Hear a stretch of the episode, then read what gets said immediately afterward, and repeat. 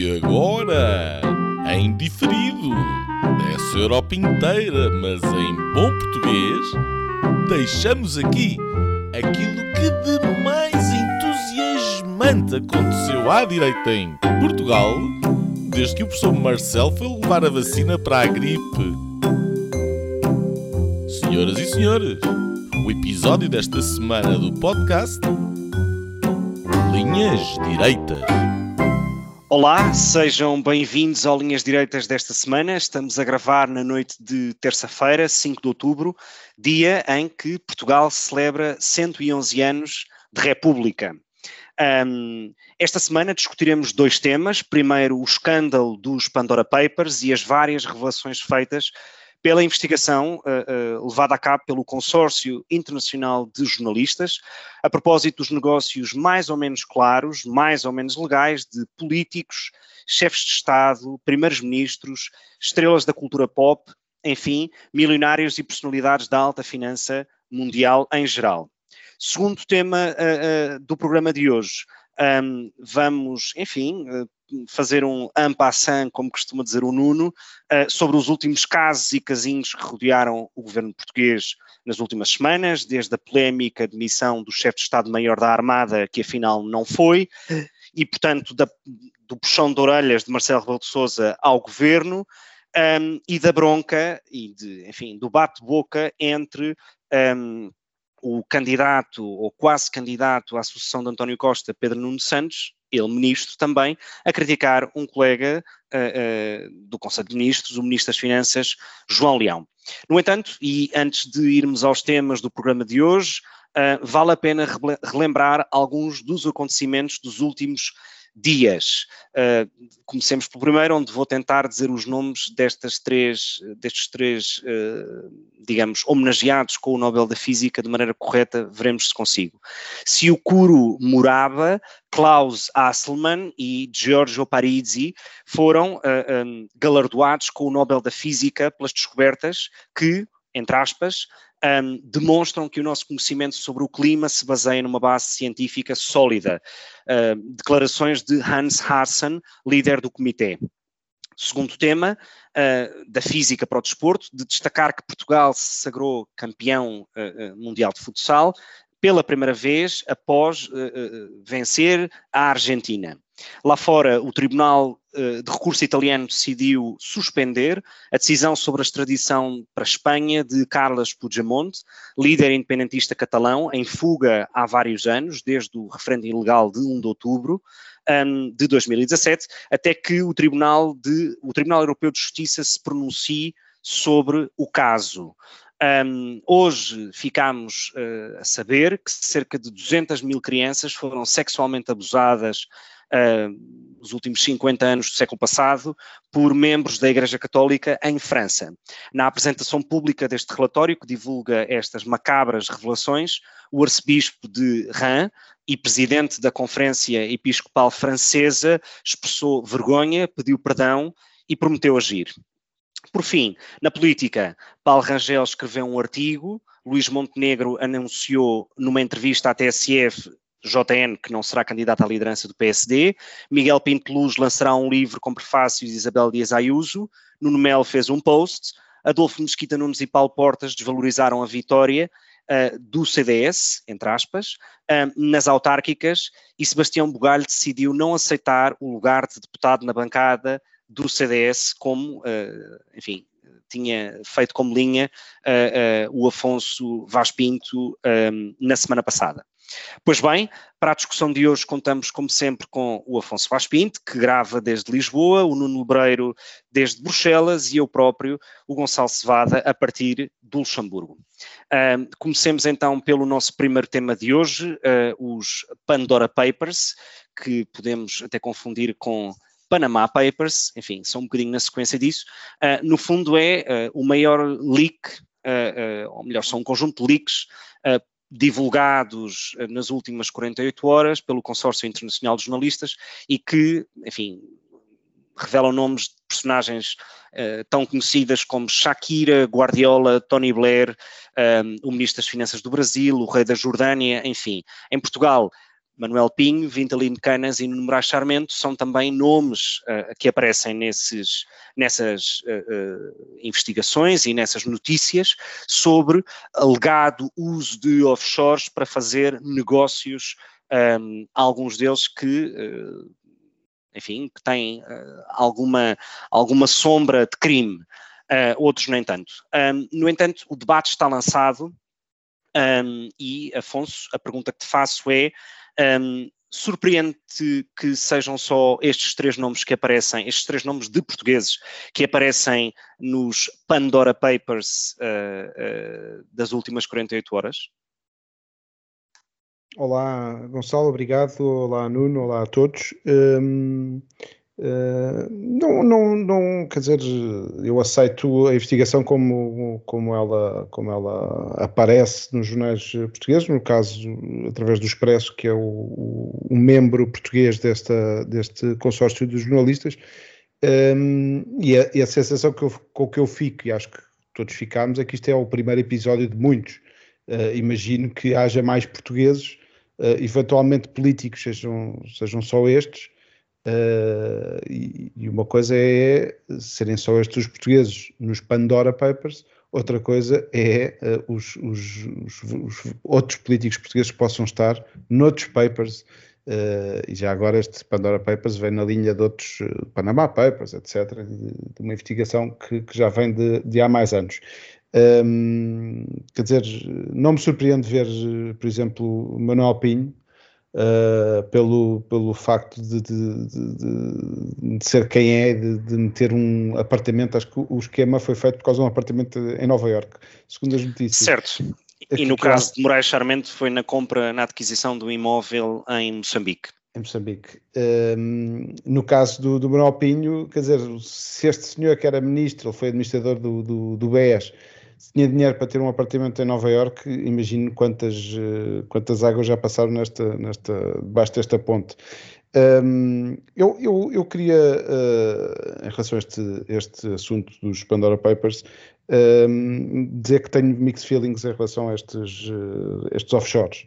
Uh, eu acho que é impossível não passar por, por este debate que já vai longo. Eh, nós aqui no Linhas Diretas já falámos disto do passado, já falámos sobre o offshore da Madeira, se devíamos manter ou não manter. Eu, na altura, defendi que devíamos manter, nem que seja para estarmos na, na, na, na mesa de negociações para eventualmente uh, acabar com essa realidade, ou pelo menos a parte má, o parte. Uh, o dark side of the moon deste, deste assunto, porque liberdade de, de competição fiscal entre, entre Estados e entre realidades, um, uh, enfim, de, de, de, de, um Estado poder escolher, no caso, são sempre assim, estes países são sempre micro-estados ou pequenas cidades, um, enfim, de terem esta competição fiscal, acho que liberdade acima de tudo. Agora, a tal opacidade que se tem vindo a falar e o facto de se confundir lavagens de dinheiro, esconder dinheiro, uh, eu acho que aí há muito para rever e há muito para tratar, e acho que uh, se há dinheiro a escapar às, seja ao Estado português, seja a outros Estados, uh, esse dinheiro tem que ser fiscalizado e tem que entrar nas contas. Acho que não faz sentido que estes três políticos ou outros cidadãos, nós, nós quer dizer, metade dos portugueses nós sabemos que foge aos impostos, quer dizer, não, é um bocado a história, é como a história da, da Marquise. Nós aqui há umas semanas tivemos uma grande polémica eh, sobre as marquises do, do, do, Cristiano Ronaldo, quando o país está forrado de marquises. Uh, aqui é a mesma coisa, as pessoas estão todas a escapar aos impostos, seja de, através de uma empresa unifamiliar, não sei o quê, um, ehm, e agora vai-se apontar o dedo a estes, que eu acho que no, no caso Manuel Pinho é claríssimo, nos outros dois casos não sei, não, não, não me quero pronunciar porque não tenho pormenores, uh, sobre, sobre o assunto. Agora, que há aqui um campo de, de, de muita melhoria, há isso há, uh, com certeza. Uh, uma, uma das questões que sempre que, que, que, este tipo de temas surgem, quando surgem, um, é uh, a linha entre a legalidade e, e, e, por conseguinte, a ilegalidade e a moralidade deste tipo de, de operações ou de territórios, não é? Um, e muitas vezes, uh, uh, e muitas vezes a confusão deste tipo de conceitos entre aquilo que é moral seja a um rei, a um chefe de Estado, a um ministro, enfim, a um político, uh, em funções ou que tenha tido funções, e aquilo que é ilegal. Ora, aquilo que eu te pergunto, Nuno, é: um, achas que esta confusão é feita de propósito para pôr toda a gente no mesmo saco? Achas que é a, a diabolização uh, dos offshores uh, e, portanto, dos paraísos fiscais uh, um, como sendo simplesmente territórios onde reina o crime? Um, e, portanto, a palavra offshore em si já é, parece uma coisa que leva à prisão, não é? Um, não achas que esta, esta, esta confusão entre moralidade e ilegalidade um, não é boa para o debate quando se discutem estes temas? Olha, uh, olá uh, aos nossos ouvintes, a vocês os dois. Uh, eu acho curioso a, a, questão que tu colocas, porque era precisamente isso mais ou menos que eu iria dizer. não que eu tenha uma posição muito, muito definida sobre, sobre onde é que está a fronteira, até porque eu não acredito que fronteiras em, em zonas que são cinzentas, por definição, sejam assim tão fáceis de implementar, e quando estamos a falar do campo de, de um comportamento, a se o comportamento é moral ou não, eh, é preciso particularizá-lo. Uh, e, portanto, é, é muito difícil, de facto. Se, se, é ilegal, é também é imoral. E é fácil de ter esse critério, porque é contra a lei, não é? Mas se não é contra a lei, uh, se é imoral ou não, vai depender da situação e vai depender do comportamento e vai depender e, portanto, é difícil de falar em abstrato e a priori. Um, e, portanto, eu acho que há, de facto, muita confusão entre aquilo que é crime e aquilo que é planeamento fiscal. Porque um, aquilo que é crime é crime, está arrumado. Aquilo que é planeamento fiscal, por forma a quem tem operações em diversos países conseguir ter, uh, enfim, pagar menos impostos de outra maneira teria que pagar, é visto tradicionalmente como um comportamento só por si imoral, mas isso parte do pressuposto que o nível de, um, de, de, de, impostos que são cobrados é ele próprio imoral. E se nós tivermos uma posição em que achamos que é imoral uh, que pessoas tenham que pagar mais do que 50% daquilo que recebem ao longo do ano em impostos, para, para, para, neste caso para o Estado português, então, ter um planeamento fiscal que tenta otimizar essa situação e proteger a família de, de, de basicamente estar seis meses a trabalhar para, a trabalhar para o António Costa, hoje em dia, um, será assim tão imoral? Essa questão uh, é obviamente é uma questão pertinente. A esquerda e a comunicação social uh, e, uh, e as pessoas em geral, porque normalmente quem é apanhado nestas situações são pessoas que ganham bem, e portanto, uh, porque é que não vão pagar os impostos, etc. E portanto, há aqui um bocadinho a ideia do, do Robin Hood, uh, mas a verdade é que uh, os, os, os, países que mais impostos cobram tendem tendem a ser aqueles que menos riqueza e menos capital conseguem atrair, um, e portanto, por aí também está uma razão moral para se defender impostos mais baixos. E, portanto, a discussão é obviamente uma discussão muito mais complexa do que esta tricazinha aqui. Sobre esta coisa dos eh, Pandora Papers, hum, eu gostava de, de enquadrar, porque eh, eh, precisamente confundindo aquilo que às vezes pode ser, nada impede alguém, e eu, Manuel Pinha, é um caso obviamente estranho de alguém que enriqueceu muito depois da política e, a, e os cargos que obteve são cargos que nós sabemos que levantaram questões e levantaram dúvidas e, portanto, não é um bom exemplo para rigorosamente nada. Parece que até foi durante a política. Mas... Pronto, exato. Mas, e, portanto, é um, é, um, é, um, é um caso que deve ser, obviamente, investigado, não é isso que está em causa. Agora, nada impede qualquer cidadão de querer comprar um apartamento não sei onde, noutro país, e de utilizar eh, mecanismos para fazer, enfim, uh, uh, sabemos que as coisas às vezes uh, são como são.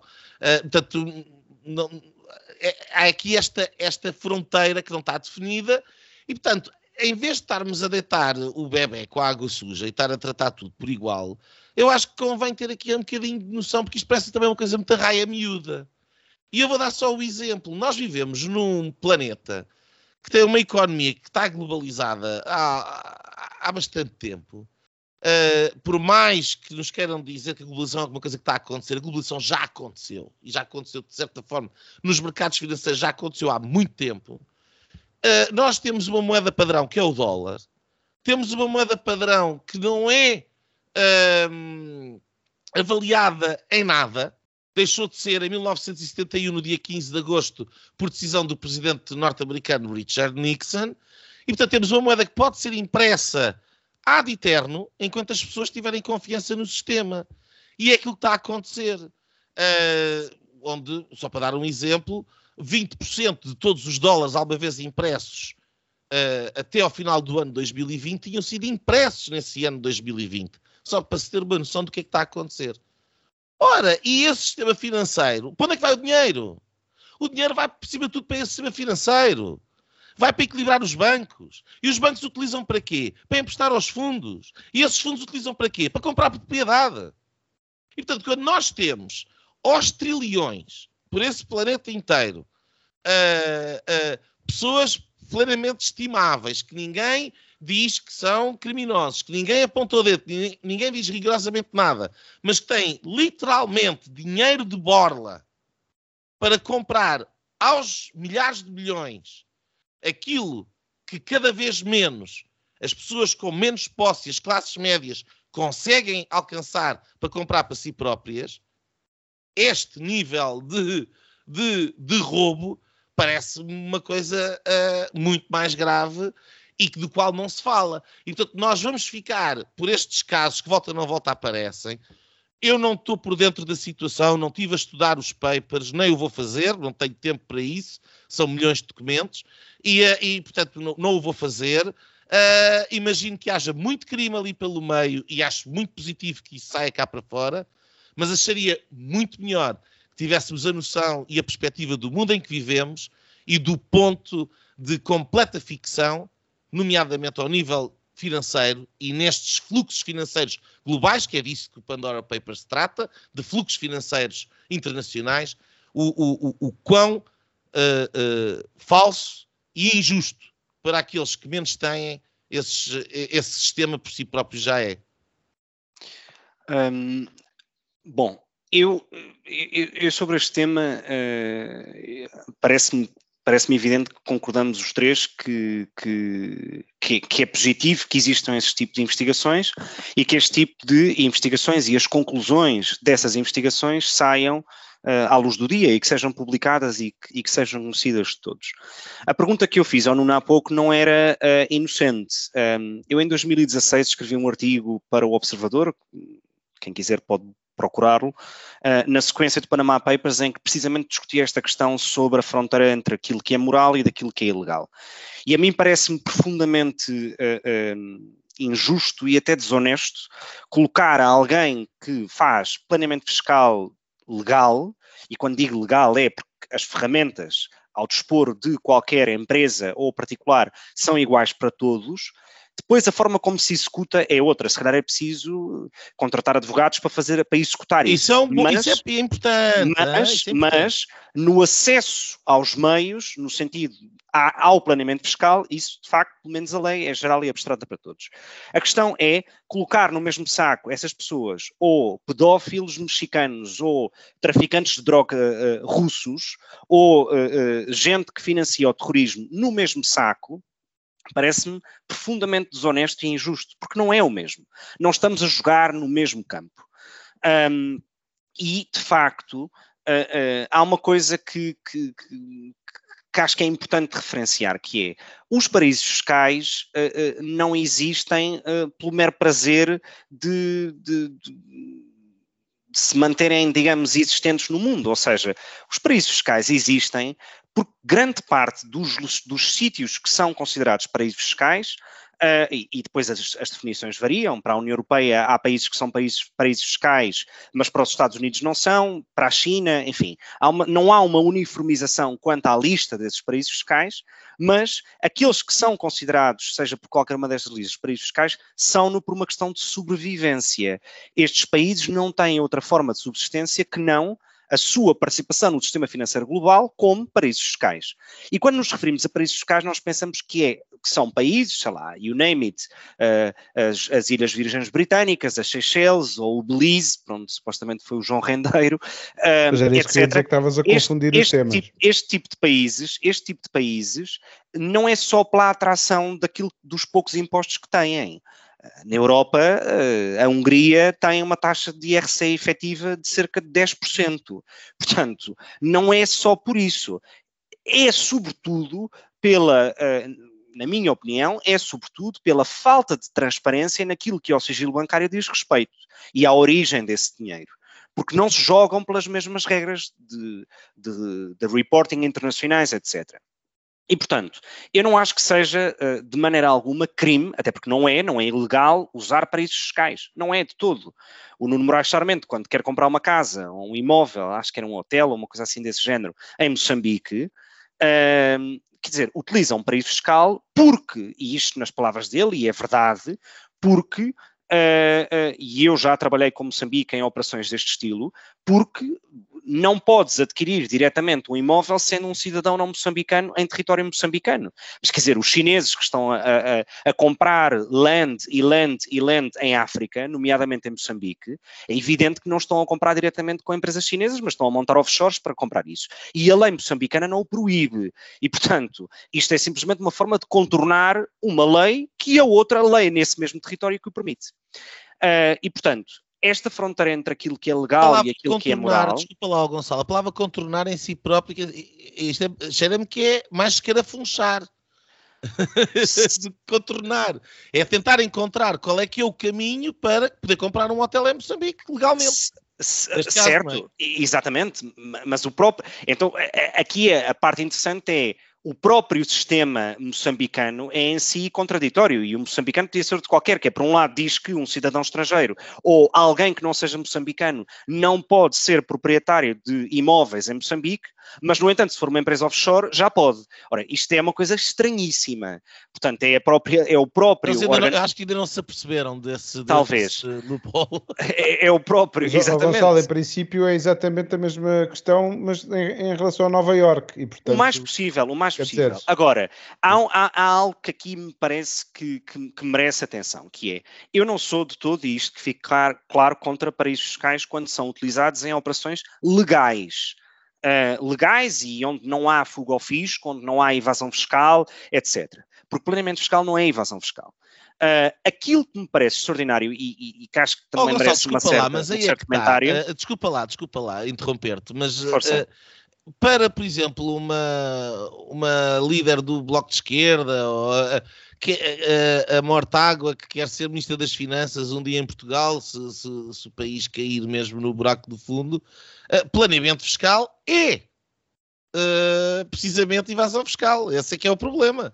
Sim, mas é que isso não é verdade. Não... Precisamente porque é só a ideia de, de tentares encontrar mecanismos legais para pagar menos impostos é, uh, é porque és um malandro. Mas é, que eu prefiro, mas é que eu prefiro criticar ou pôr a tónica da crítica não no utilizador, mas no criador. E o criador aqui só, é, o próprio Parlamento, o mais possível. Então. Aqui o problema é o Parlamento. Se nós olharmos, se nós olharmos para a legislação nos últimos anos que tem existido, tem de facto havido cada vez mais uh, uh, avanços e, e, um certo progresso até na forma como se lidam com este tipo de, de operações financeiras e, e, e de paraísos fiscais. Mas a questão é, Portugal tem a Madeira e não há mal nenhum entre a Madeira. Espanha tem as Canárias, uh, uh, França tem ilhas nas Caraíbas, como Martinique ou Guadalupe, um, ehm, e isso não é um problema. Quando, quando eu ouço a esquerda vir com uh, uh, em esteroides, gritar contra a Holanda, o Chipre, o Luxemburgo, Malta ou a Irlanda. E dizer, e dizer que são paraísos fiscais dentro da União Europeia, Quer dizer, isto é mentira. Isto simplesmente são países que têm uh, modelos fiscais mais atrativos, mas é evidente que se uma autoridade fiscal na Alemanha ou em Portugal ou em qualquer país da União Europeia pedir uma informação a qualquer autoridade fiscal num destes países que eu mencionei, essa informação é dada, seja de contas bancárias, seja de, de, de impostos pagos, seja de presença, presença no território, etc. E, portanto, aquilo que eu critico, aquilo que eu critico não é a, a, possibilidade de cada país organizar o seu modelo fiscal como quiser. Aliás, acho que é algo positivo até para essa competição fiscal. Aquilo que eu critico é a hipocrisia de muitos políticos uh, e, e, e de muitos governantes ex e atuais que se veem tipo virgens ofendidas neste tipo de temas quando são os próprios que podem alterar o sistema. Quer dizer, um paraíso fiscal tem a máxima liberdade de o ser, como a Alemanha tem de ser um inferno fiscal, ou Portugal tem de ser um inferno fiscal. A questão é, a questão é a forma como se lida com os paraísos fiscais do ponto de vista do mundo não paraíso fiscal depende desse mundo não paraíso fiscal e dos seus governantes. Ora, não há um mínimo interesse em, em, em, em acabar com este sistema.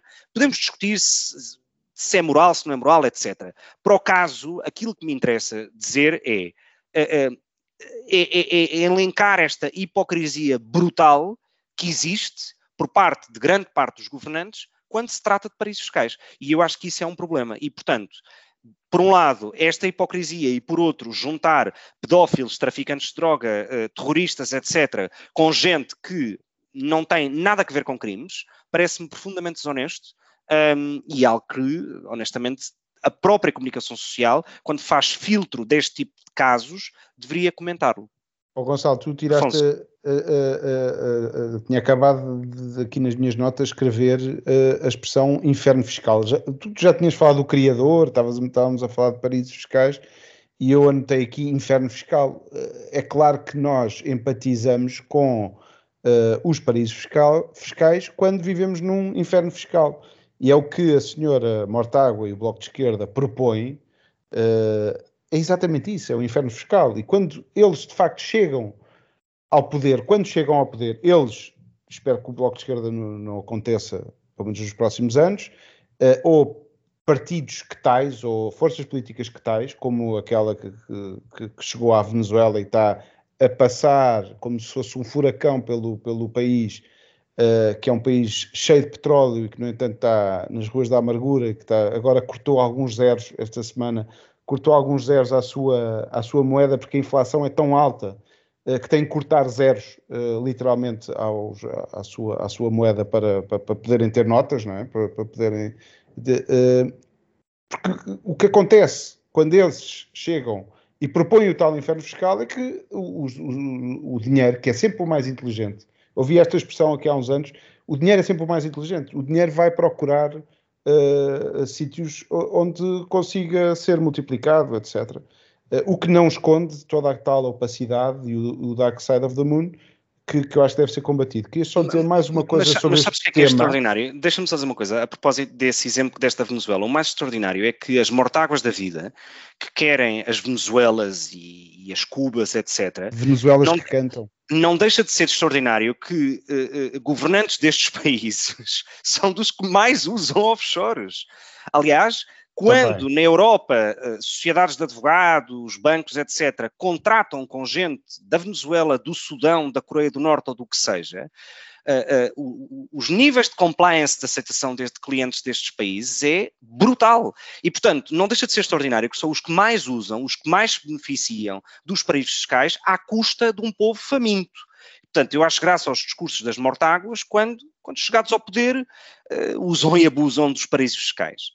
Eu queria só dizer mais uma coisa sobre, sobre este tema que tem a ver com, com este consórcio internacional de jornalistas, eh, no, que são basicamente um grupo de 280 jornalistas de 100 meios de comunicação social em todo o mundo. Eh, eu acho que é importante termos eh, jornalismo de investigação, mainstream media ou não mainstream media, como, como o Nuno eh, às vezes ataca e como eu vou defendendo os meios de comunicação social. Está aqui um exemplo importante uh, de, de, do papel que a comunicação social deve ter e, uh, neste caso em concreto, eu, eu, elogio este grupo, foi criado pelo Chuck Lewis, uh, isto pertence ao, ao, Centro de Integridade Pública, que foi formado uh, em 97, e portanto é uma, eu queria dar esta, esta palavra de elogio a este, ao, ao jornalismo e ao papel do jornalismo uh, no esclarecimento e na, na, na democracia na, deste tipo de, de, temas.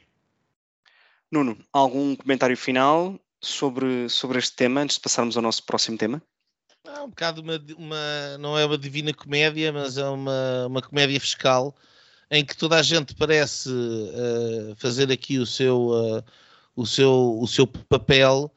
Quer dizer, o, falavam no Tony Blair, não é? Mas o, o Tony Blair era um, foi o primeiro-ministro socialista da terceira via, etc. Portanto, uh, quantas daquelas pessoas não serão pessoas que têm aquela moralidade uh, de facto, de, de, de, ah, sim, sim, e, e, depois vão fazer exatamente o oposto.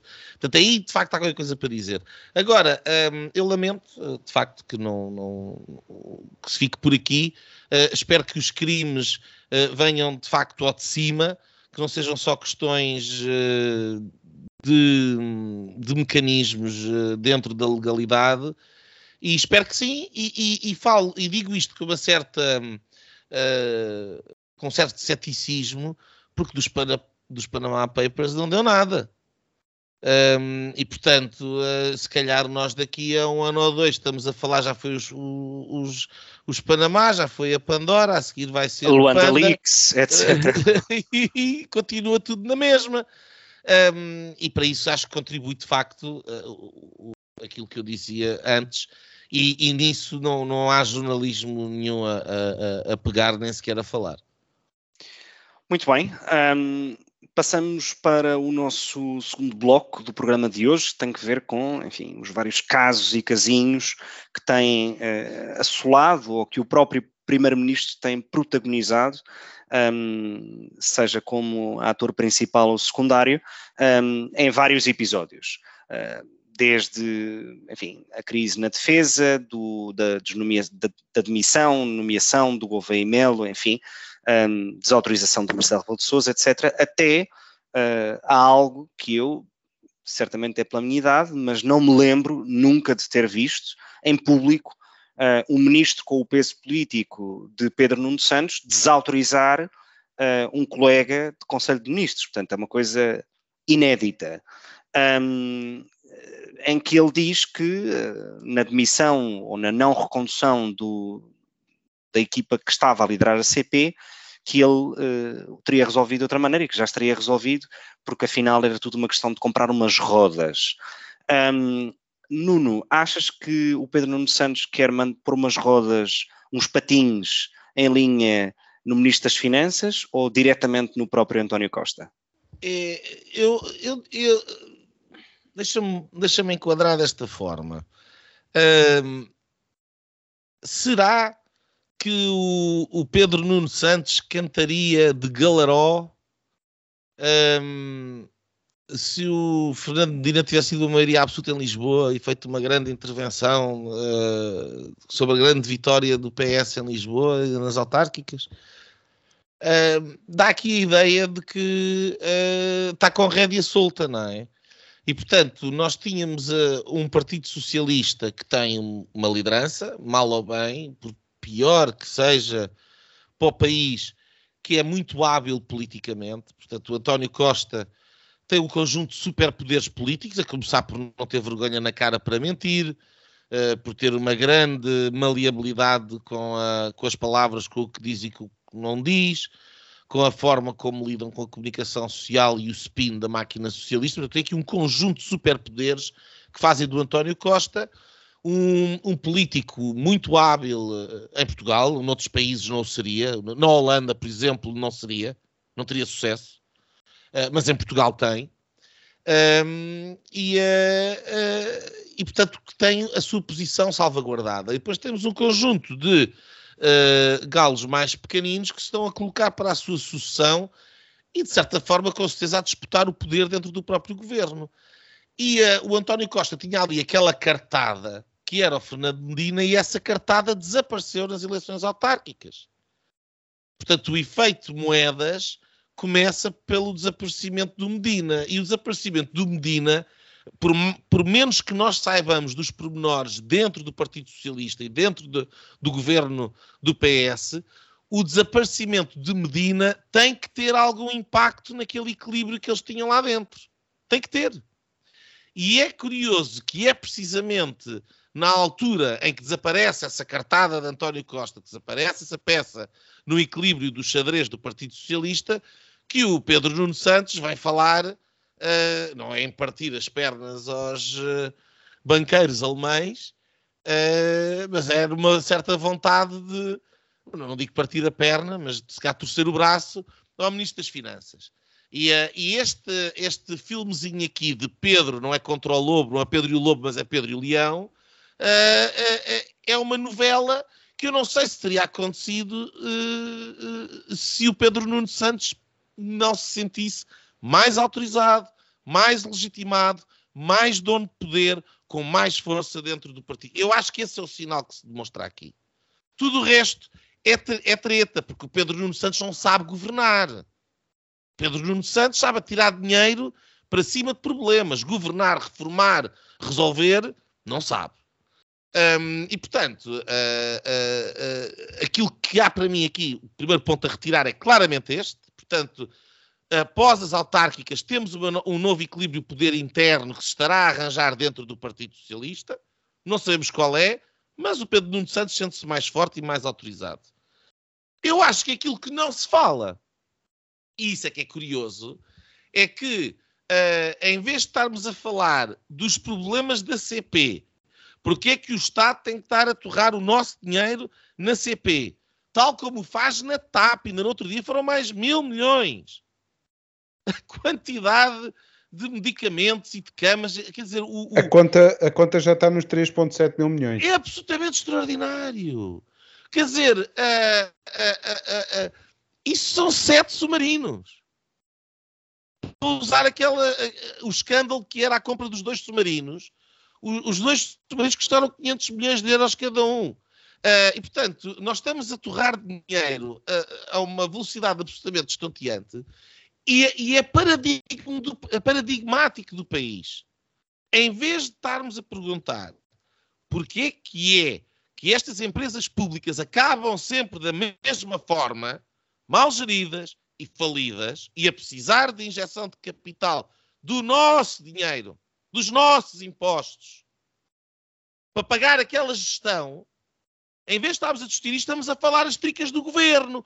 Porque em Portugal quem manda é o governo, se, e são os ministros, e são os políticos. Esta aqui é a realidade. Se, se me permites fazer uma, uma, uma provocação, uh, eu estou totalmente de acordo contigo e com essa reflexão que fazes a propósito do porquê é que não nos questionamos, mas isso talvez deveria ser o papel da oposição, que não existe, não é? é assim, não, não, há. Não, mas, é que, é, mas eu não queria voltar à mesma tecla. Mas, mas... De, mas é que, mas é que é, é, repara que é muito difícil se tu tiveres um, um, um alguidar que está roto no meio, ou que tu tiraste a tampa do lavatório e estás a esvaziar, andamos, anda sempre tudo que esteja a boiar na água, anda à volta do, do ponto para onde a água está a coar.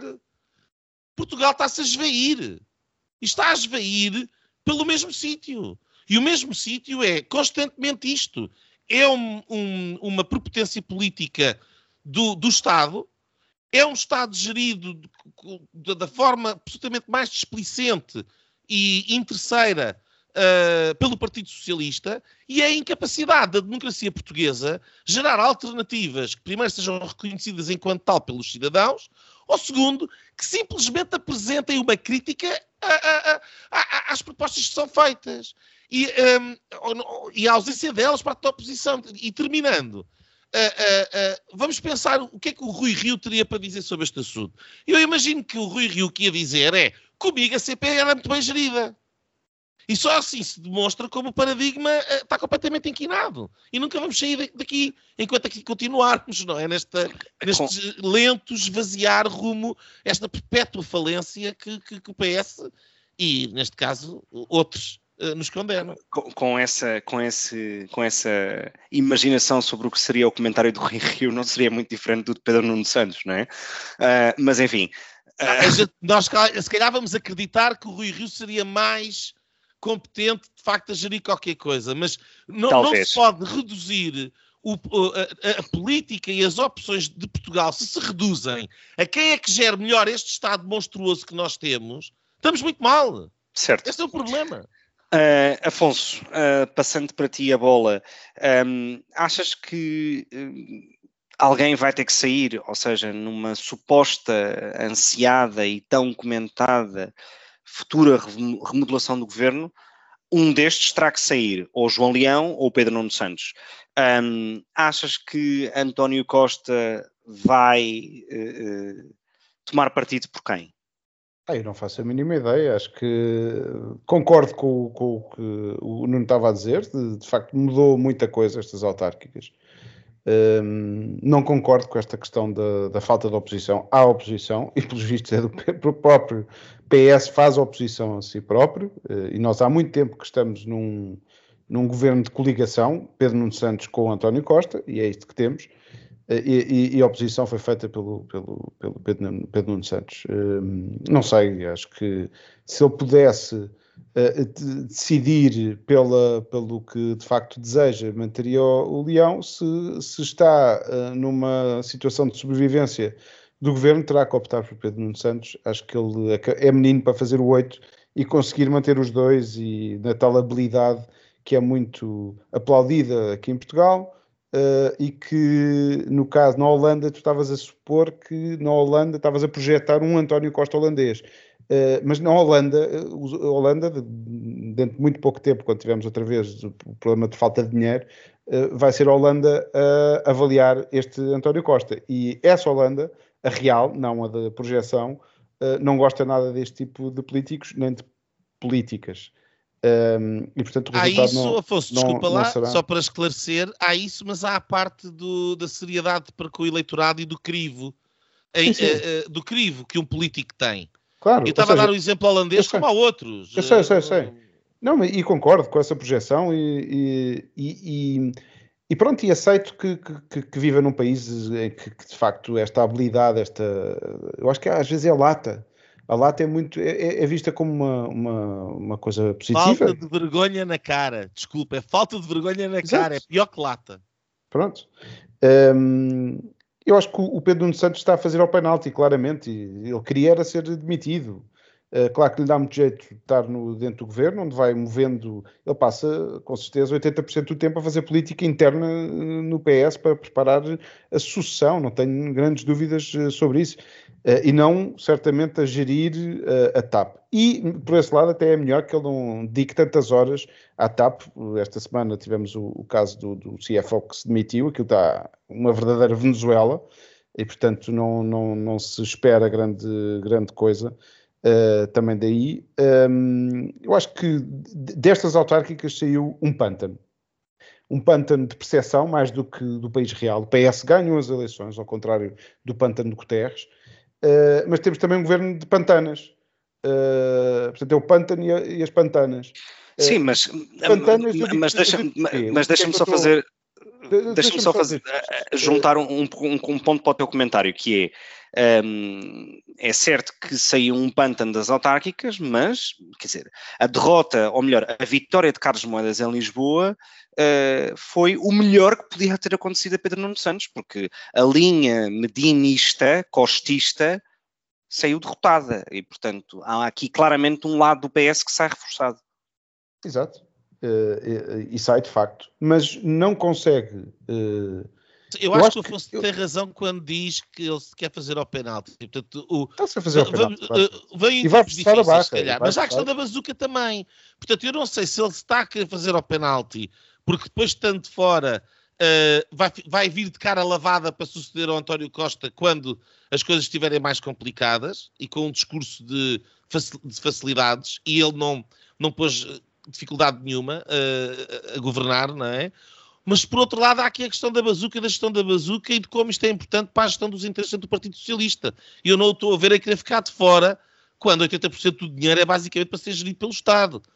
Portanto, eu estou curioso, sinceramente, para ver o que é que isto significa. Alguma coisa significará, mas nós que estamos de fora. O, o que, o que eu vejo, uh, e já se vê isto quase em câmara lenta, é uh, uh, a, geringonça, a a desconjuntar-se. Nós vê, para mim, claramente este orçamento pode ser o último orçamento de, de, de uma possível geringonça. O PCP teve o seu, o seu alerta vermelho uh, nestas autárquicas. Eu acho que é um wake-up call. Uh, o, o Jónimo de Souza uh, foi isso que transpareceu na noite eleitoral, no, no discurso de derrota, não é? e portanto, este, eu acho que este orçamento é o fim de linha. O próprio Marcelo Rebelo de Sousa deu, deu ontem uma entrevista uh, ao Miguel Sousa Tavares uh, na TVI, em que faz um apelo quase sempre velado, ele, ele, não se atravessa, é uma das críticas que eu tenho para o Presidente, é que ele não se atravessa, uh, mas faz ali um aviso à direita para se reorganizar, a, a direita espartilhou-se nestes últimos anos, é importante que se una, as duas direções basicamente as duas direções dos partidos uh, têm. Uh, os dois partidos estão no momento uh, daqueles filmes americanos em que é preciso cortar o fio da bomba e o, o, o tic-tac está a aproximar-se do zero. E, e, o, e, e, temos a tesoura e temos ou o fio encarnado ou o fio preto e, basicamente estes, estes dois líderes estão com, com, a tesoura na mão e vão cortar o, o fio errado porque os dois vão antecipar o Congresso, os dois vão a jogo e os dois são uh, a razão pelas, pela qual estes dois partidos correm sério risco de, de vida, de, de explodirem. Uh, e por isso, eu acho que a direita, uh, eu acho que devíamos debater num, num próximo programa mais a fundo e também quando as peças estiverem em cima do, do, do xadrez dos, dos, dois partidos, talvez mais próximo dos, dos Conselhos Nacionais que vão definir quando é que são os próximos congressos eletivos, ou as diretas no caso do, do PSD, congresso no caso do CDS. Uh, nós temos, já disse isto várias vezes, nós temos, a direita tem muito menos tempo do que pensa, o país tem muito menos tempo do que pensa, porque a tal bazuca é um spin que não passa disso mesmo, é um copo d'água dentro de uma um buraco tamanho de uma piscina uh, olímpica. E por isso, quer dizer, o que é que. E o Pedro Nuno Santos, bem pode lavar aquela cara, uh, vai manter sempre aquelas barbas de, de Marx e de perfuma comunismo. O PS do Pedro Nuno Santos é um PS que não vai ganhar eleições. Por mais penaltis uh, ou por saltos de. Afonso, nós também dizíamos que também dizíamos que um António Costa que se verdade. ligava com o Bloco de Esquerda também se arriscava e a verdade está aqui. Porque, porquê? Porque uh, precisamente para esta questão das cativações. Não, exatamente, uma, é aí que eu ia questão. dizer. Os resultados económicos, os resultados económicos do primeiro um, governo de António Costa, não foram por, as reformas estruturais, etc., que, que recebe do governo da Troika, do governo de Passos Coelho, digamos assim, eh, ele vai beber uh, dos frutos e das receitas que surgiram dessas receitas económicas, seja a questão da lei das rendas, a reforma do, IR, do IRC. Oh, oh Gonçalo, isso é evidente, eu só estou a dizer é que o papão, extrema-esquerda, mal ou Não assustou. O António Costa matou. Sem dúvida. Esse papão acabou. Sem dúvida. Mais ou menos, porque uma coisa é ter a esquerda a pesar na asa esquerda do PS. Outra coisa é ter o, o eixo do PS muito à esquerda, que é o caso do Pedro Nuno Santos. O que nós temos agora é um, o tal, a habilidade política do, do António Costa tem sido unir todas estas partes. Uh, eu acho, e, uma, a parte direita, este é o, é o, é o ministro João Leão, uh, era o Mário Centeno, que, que, e é esta política de cativações. Agora tem sido um truque usado em cinco orçamentos, não vai, uh, tem os dias contados, um, e eu acho que um Pedro Nuno Santos no PS uh, eh, perde o centrão. Agora, se o PSD e o CDS e os outros partidos à direita não ocuparem o centrão, então, quer dizer, então nós temos aí um problema muito grave uh, uh, no país. O, o, país, numa solução à esquerda, nós somos uma Venezuela.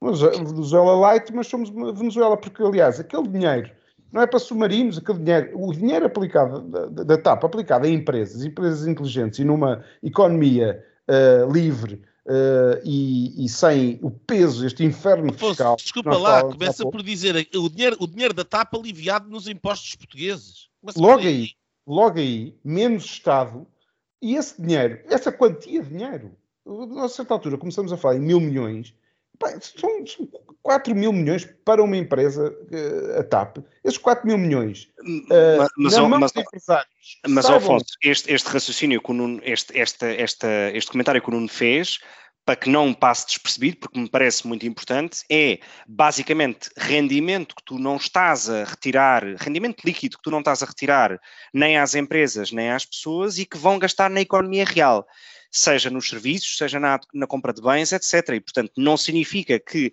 não injetar esse dinheiro na TAP significa ah, é uma perda económica e, e, e o Pedro Nuno Santos utiliza muito este argumento das empresas que vivem e que orbitam à volta da TAP, que não, é só, não são só os postos da TAP, está bem, certo, mas esse dinheiro sendo que não, não cobrarias esse imposto ou essa parte de impostos, serve para as pessoas gastarem de maneira livre naquilo que querem na economia real. Portanto, não há. Como dizia há um bocado, o, o dinheiro é o mais inteligente e as pessoas com dinheiro na mão, são, são, fazem escolhas muito melhores, porque isto é, este Estado socialista é a maior mentira que é contada aos portugueses há 40 e tal anos. Porque as pessoas encostam-se ao Estado, as empresas encostam-se ao Estado, as, eh, depois criam-se mafiazinhas à volta do Estado e na redistribuição do poder pelo Estado, uh, e tu estás a contar duas mentiras. Uma mentira é que não há outra uh, hipótese de, de, não há outra maneira de fazer as coisas. E a segunda é que essas pessoas que estão nesse jogo uh, viciado não estão a usar a inovação e a inteligência e as suas forças ao longo da sua vida de trabalho para criar empresas e criar negócios, empresas eh, globais portuguesas. Nós temos um mercado gigante à nossa volta, que é a União Europeia, e nós só pensamos em bazucas e em subsídios e em como ir buscar mais dinheiro é o contrário. Nós temos que projetar-nos. Agora, compreendo que os empresários, coitados, que têm que pagar tantos impostos, estão enfiados neste, neste buraco e nesta mentira socialista, uh, mas era disso que. Era, era esse, esse é o debate que a direita devia estar a fazer neste momento. Nem sequer era de, de, de, de se, se, se me personalidades e quem é que avança ou quem é que não avança. Se, se me permites acrescentar, eu concordo totalmente contigo e, e, e acho que muitas vezes perdemos demasiado tempo é muito mais fácil e é muito mais, uh, uh, digamos, é, é, muito mais interessante para o gossip político, no fundo, discutir se é o A, se é o B ou se, ou, ou se é a política um, número um ou número dois. Houve várias coisas que, que, tu, Afonso, disseste que eu não concordo. Uh, não concordo na minha leitura dos factos, evidentemente, que é. Eu não concordo que este seja o último Orçamento de Estado. Acho que a legislatura vai até ao fim. Por mais aparente que seja a crise ou as crises que existem no governo, sobretudo pós-autárquicas. O um, Orçamento de Estado com esta paz podre na geringonça. Não acredito, por uma razão muito clara. Porque... O que você está a dizer é que o próximo é aprovado pelo Rui Rio. Pois, só se for. Eventualmente. Era, era sinal que ele lá estava como presidente do PSD. Certamente. Um, aquilo, aquilo, que a mim me parece é que, honestamente, a leitura que eu faço dos factos é que não acho que este seja o último orçamento do Estado e acho, honestamente, que a legislatura vai até ao fim. E vai até ao fim com os dados que temos hoje, evidentemente, não é? Se daqui a um ano uh, a percepção, a percepção não só mediática, mas a percepção na rua, as sondagens, uh, os prognósticos, etc., avançarem com uma, uma espécie de empate técnico entre o Partido Socialista e o PSD como vencedores das, das, legislativas de 2023, talvez a, as coisas mudem. Mas com os dados que temos hoje, em que o PS tem uma vantagem sobre, de 15% sobre o PSD, uh, e em que a esquerda toda junta, quer dizer, domina, não é? Um, eu tenho dúvidas que isso aconteça. Porquê? Porque o Presidente da República não vai admitir, não vai destituir a Assembleia da República, não vai convocar eleições antecipadas, por mais crises institucionais que aconteçam, uh, o que se passou nos últimos dias com a questão na defesa é uh, uh, brutal. Eu não me lembro de uma crise institucional normal, normal no sentido, no sentido etimológico da própria palavra, eu não me lembro de uma crise institucional dessa natureza uh, que não leve à admissão de um governo, ou pelo menos à admissão em direto do próprio ministro. Porque o que aconteceu é vergonhoso, vergonhoso. Uh, e de uma enorme falta de, de sentido de Estado e de, e de senso comum, enfim. E portanto, quando Gonçalo, tudo isto acontece, habituado, ficas surpreendido com este género de coisas ainda. Que, quando se mete isto... a tropa, quando se mete a tropa, ou neste caso a armada, a, a, a, nada me surpreende. surpreende já, acredita que me surpreende. Um, e portanto, isto para dizer que as condições não existem para que exista uma nova maioria ou uma maioria diferente daquela que existe. E é evidente que, e é evidente que o PSD também neste momento não está muito interessado um, nessa antecipação dos factos. Porquê? Porque não consegue formar essa maioria à sua direita. Não está confortável com o Chega que disputa com o Bloco de Esquerda ao terceiro lugar, porque o próprio PSD não tem isso claro. Um, e, portanto, quer dizer, as próprias condições à direita não são as melhores para que existam, nem eleições legislativas agora, nem talvez daqui a um ano. E, portanto, honestamente, eu acho que esta legislatura vai até ao fim, por mais crises que existam e por mais sapos que o António Costa tenha que engolir por parte do Pedro Nuno Santos. Um, concordo com uh, isso que tu dizes, uh, Afonso, sobre a necessidade de discutir essas políticas e esse projeto de país. Eu devo dizer uma coisa, uh, e, e, e, se algum dia o Rui Rio ouvir o Linhas Direitas, acho que devia guardar isto como conselho, que é todo, todos os partidos políticos que ambicionam chegar ao poder todos, sem exceção, seja quando estão na oposição ou já quando estão no poder, evidentemente, têm, uh, uh, isto é histórico nos últimos 30, 40 anos em Portugal, têm sempre uma espécie de uma equipa, têm os, os, os Shadow Cabinet Ministers quando estão na oposição, ou têm gente que de facto é reconhecida estar em determinadas áreas. Eu, há, um, há, uma série de podcasts atrás, há uma série de programas atrás, falei, por exemplo, quando o CDS era a questão do partido de quadros, que o Portas tinha sempre pessoas específicas para falar sobre qualquer área, educação, administração interna, cultura, etc. Ora, o, o Rui Rio não tem ninguém à sua volta. Ninguém. É um homem só. E, portanto, quando falamos de percepção, quando falamos de percepção pública, essa percepção também é construída pelas pessoas que estão à volta desse líder. Ora, não há absolutamente ninguém. E isto é, é, um verdade. problema. Tens o Moraes Charmente, por exemplo. Que acaba de não, estar envolvido num escândalo não, com offshores. Não, Quer dizer, não, dizer, o Moraes Charmente não está envolvido. Nas finanças, tens eh, é depois aquele José Silvânio e Adão e Silva que as pessoas, eh, eu pelo menos confundo sempre. Eh, como... Uh, mas tens ali alguns, uh, também não é preciso. Gente que tu não, que o público normal, a não ser que sejas um, olha, um tens, geek tens da política, a, a, não ser que sejas um geek da política, tu não sabes quem é o Miranda Sarmento. E toda a gente sabia em 2015, nas, nas eleições de 2015 que, que formam Gerigonça, quem era o, o, o, o, o Mário Centeno. Toda a gente sabia. E o homem nem sequer era militante do Partido Socialista, Também era um académico. Ser um geek para saber quem era o Mário Sim, era um homem que acompanhava sempre o António Costa, apresentou um programa, tinha, enfim, por mais. Ah, ok, sim, sim. É nesse sentido, no sentido pré-poder, no sentido pré-poder de criar as figuras à sua volta para que essas próprias figuras sejam reconhecidas pelo público em geral como gente capaz e com mérito, era etc. Era preciso que fosse é isso mesmo, não é? Certo, certo, uh, uh, mas não tem, e esse é um problema. E por isso, honestamente, uh, eu acho que claramente o PST precisa de mudar de vida, porque, quer dizer, se não consegue aproveitar a onda que se instalou pós-autárquicas e a onda moedas e tudo isso, Bom, eu não sei o que é que precisará de mais, não é? Quer dizer, depois de uma crise económica brutal, uma pandemia, uma gestão da pandemia como foi, uh, mortos, quer dizer, o que é, que é preciso mais para a percepção que o público e que, que os cidadãos têm sobre o PSD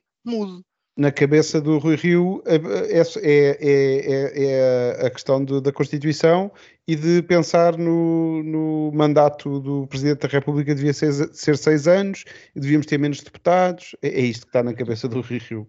Temas estruturais que de facto importam imenso. Não dizem nada aos portugueses. Às pessoas ao final do dia. Bom, antes de passarmos às, às linhas finais de hoje, ronda final uh, para quem levanta o dedo. Uh, Olha, eu levanto, eu levanto, eu levanto o dedo. Um, acho que sim, acho que é, é, evidente que pronto, o Rui Rio, toda, você já sabe a minha posição. Um, eu acho que há aqui outro elemento, e é muito difícil nós estarmos a falar do que é que vai acontecer até 23, quando um, estamos numa situação em que uh, não dependemos de nós próprios. Quer dizer, o, o Portugal, o país, só está de pé e só se financia enquanto uh, os senhores do BCE nos comprarem a dívida no mercado secundário. Ponto final. Isto é outra coisa que toda a gente sabe, mas de que não se fala. Nós não temos independência financeira, nós não temos verdadeira independência nacional, porque nós, no momento em que fecharem a torneira da compra nossos, da nossa emissão de dívida, por simplesmente vamos à falência imediatamente. E nesse momento já não querem votar no António Costa. E portanto, nós, enquanto tivermos a, a torneira aberta tal como está, vamos estar tal como estamos. Eh, quando isso mudar, eh, talvez eh, mudar uma coisa. Isto aqui é, esta aqui é o, a tristeza da nossa situação. E, portanto, eu tenho muita dificuldade, sinceramente, em fazer previsões para 23, ah, porque, quer dizer, tudo indica que as coisas vão continuar em termos europeus como estão. Tal como eu disse já várias vezes aqui, uh, o, este governo acaba quando acabar o dinheiro. Quando tiver que aplicar uma medida de austeridade, este governo acaba. Só que o dinheiro, não, enquanto que o dinheiro em 2011 acabava quando os mercados deixassem de comprar, esses mercados são falseados neste momento pela participação do BCE. Portanto, é política. E é política é europeia. E o, o, António Costa não tem o mínimo problema em vender tudo aquilo que sobra da nossa independência nacional em troca da garantia que lhe continuam a comprar a dívida. Ponto é, final. vai fazer o que lhe mandam. Um vai fazer o que lhe mandam. Faz o que lhe mandam. Acabou. É esse que é o ponto. Bom, uh, terminada a discussão neste segundo bloco, um, passamos então para as linhas finais de hoje. Um, Afonso, que linha é que nos trazes esta semana? Olha, eu trago uma linha eh, que de uma coisa que já se conhece há mais tempo, eh, acho que nós nunca tínhamos falado disto aqui, eh, mas eh, agora por estes dias foi o Dia, Dia Internacional do Idoso, Uh, e a propósito disso, num programa de rádio, uh, uh, falaram da, da classificação da um, Organização Mundial de Saúde da velhice como doença a partir do próximo ano. Quer dizer que em Portugal, a partir dos 60 anos, uma pessoa com um, um, velho, um idoso, uma pessoa, um sénior, passa a ser considerado como doente. quem defende esta medida diz que é para, para angariar fundos, para de investigação, etc. Uh, eu acho que é indecente esta classificação e não, não posso, queria, queria falar disto hoje e alertar para esta, uh, para esta um, francamente, este ataque a, a, a, às pessoas com, com, mais velhas. Muito bem, uma nota importante. A minha linha esta semana um, vai para. Uh, não é algo que me surpreenda, mas é algo que me continua a envergonhar e ao mesmo tempo uh, que me faz que, que, me põe contente que ainda bem que Fernando Medina perdeu as eleições autárquicas e a Câmara de Lisboa, que é um, Medina, soube-se hoje que Medina adjudicou um projeto uh, relativo à ciclovia, à ciclovia da Almirante Reis, quatro ou cinco dias antes das eleições autárquicas. Um, um, dos temas mais controversos da campanha, onde havia uma maior diferença com Carlos Moedas, porque Carlos Moedas foi claro durante uh, a campanha inteira que iria parar uh, as obras da, ciclo, da ciclovia da Almirante Reis e quatro dias antes das eleições, num ato de nepotismo e, e de loucura, um, Fernando Medina adjudica, através de ajuste direto, uh, a obra da ciclovia. Isto é, uh, isto é vergonhoso e é, e é escandaloso que não se dê destaque a isto, quando eu me lembro um, que quando Jorge Sampaio uh, demite Pedro Santana Lopes do governo e destitui a Assembleia da República, havia um debate enorme na altura, e admito que todos nos lembremos, sobre um, o facto de os atos de gestão num governo, não um governo provisório, mas um governo em gestão, uh, até que ponto é que há limites ou não sobre o tipo de decretos e de legislação que se pode aprovar. Ora, uh, deveria haver muito mais escrutínio sobre isto. Um, a informação devia ter saído hum, poucos dias antes das autárquicas, ainda que, eh, digamos, a janela seja curta, mas isto deveria ter sido publicado antes das autárquicas. Uh, e é inadmissível que isto tenha acontecido. Na, na, mesma nota, dizer que a Câmara de Lisboa contrata empresas de sondagens para fazer sondagens uh, poucos meses antes das eleições e onde gasta uh, vários milhares de euros. Isto não me parece que seja nem serviço público, nem eh, montantes que estivessem aprovados no orçamento da Câmara Municipal de Lisboa. E, portanto, é uma vergonha. Aquilo que espero é que Carlos Moedas, eh, e acredito piamente, vai eh, limpar todas estas, todas estas más práticas da Câmara Municipal de Lisboa e impor aquilo que se espera de que seja a ética republicana tantas vezes utilizada nas vozes socialistas e que depois na prática é isto sobre ajustes diretos e contratações à última hora. Nuno, que linha é que nos traz esta semana? Uh, uh, antes de ir à minha linha, só um pequeno comentário. É, a ética republicana, que é dos conceitos que eu abobino mais. Uh, é que é precisamente a limitação também àquilo que é estritamente legal, esquecendo que, enfim, não está tudo contemplado na lei, não é? Portanto, o comportamento ético tem sempre que, enfim, a tal zona cinzenta. Um, a minha linha é uma linha triste um, uh, e de certa perplexidade e que eu entendo que deve merecer reflexão por parte dos portugueses. Um, hoje é o dia 5 de outubro. Uh, passam hoje 878 anos uh, da assinatura do Tratado de Zamora, que em 1143, no dia 5 de outubro, fundou o Reino de Portugal, o nosso país. Uh, eu não sou historiador, eu sei que há teses de, de, de quem esmiuça o pormenor histórico, mas uh, no imaginário português está convencionado há muitos anos que a fundação de Portugal é uh, com a assinatura do Tratado de Zamora. E o Tratado de Zamora é um documento que existiu, que existe, e que foi assinado de facto, e que foi assinado no dia 5 de outubro. Ponto final. Um, e portanto, como é que esta data não é assinalada por rigorosamente ninguém, uh, deixa-me absolutamente perplexo.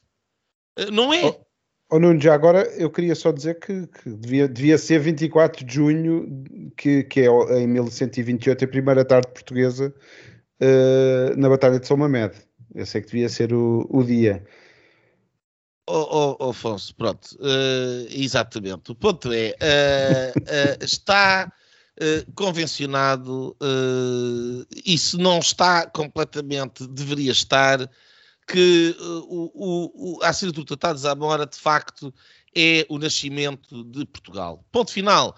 É quando o nosso rei é aceito como tal, é quando se titula como tal, e é quando uh, uh, nós, uh, ao longo destes 878 anos, vislumbramos o nascimento de Portugal. E se fores perguntar, bem, hoje em dia, quer dizer, com essas coisas que às vezes aparecem das perguntas que fazem aos, aos universitários e que, as respostas que dão, se calhar ninguém sabe o que é que é o Tratado de Zamora. Mas se perguntares à generalidade das pessoas uh, quando é que Portugal nasceu, vão responder que é o Tratado de Zamora. E a minha questão é como é que esta data, que é do 5 de outubro, não é festejada, não é celebrada, não é mencionada. E por oposição, celebramos com grande fanfarra uh, a instauração um determinado regime político. O regime político que, uh, que trouxe coisas positivas, mas que também trouxe ditaduras dentro da própria Primeira República. A Segunda República é a ditadura do Estado Novo. Uh, e, portanto, eu não consigo compreender como é que celebramos regimes políticos e não celebramos o país. E isto diz muito do, do facciosismo e da apropriação das datas e dos regimes por parte do, do, do regime, digamos assim, do nosso regime político onde vivemos, que está mais preocupado em fazer vincular o seu caráter democrático no 25 de Abril e o seu caráter republicano, com a tal ética republicana uh, de 1910, e depois toda a gente se esquece da fundação do país, que é uma data que nos deveria unir a todos. E, portanto, a minha linha vai para relembrar esta data importante e para uh, que, para mim, a 5 de outubro, uh, celebra-se o aniversário de Portugal. 878 anos é obra. Muito bem, e com esta uh, efeméride, um, despedimos dos nossos ouvintes. Uh, uh, como sabem, podem sempre encontrar-nos em linhasdiretas.net e nas plataformas de podcast normais, enfim, ou, ou mais comuns no mercado, como Spotify ou uh, Apple Podcasts, um, ou seja, o, o iTunes. Um, e com isto despedimos. tenham uma excelente semana e até à próxima semana. Até lá. E pronto, pronto foi assim que acabámos de ter o incomensurável privilégio de assistir ao podcast Linhas Direitas. O podcast Sensação da Direita. Em Portugal. E em português. para a semana, juntem-se outra vez.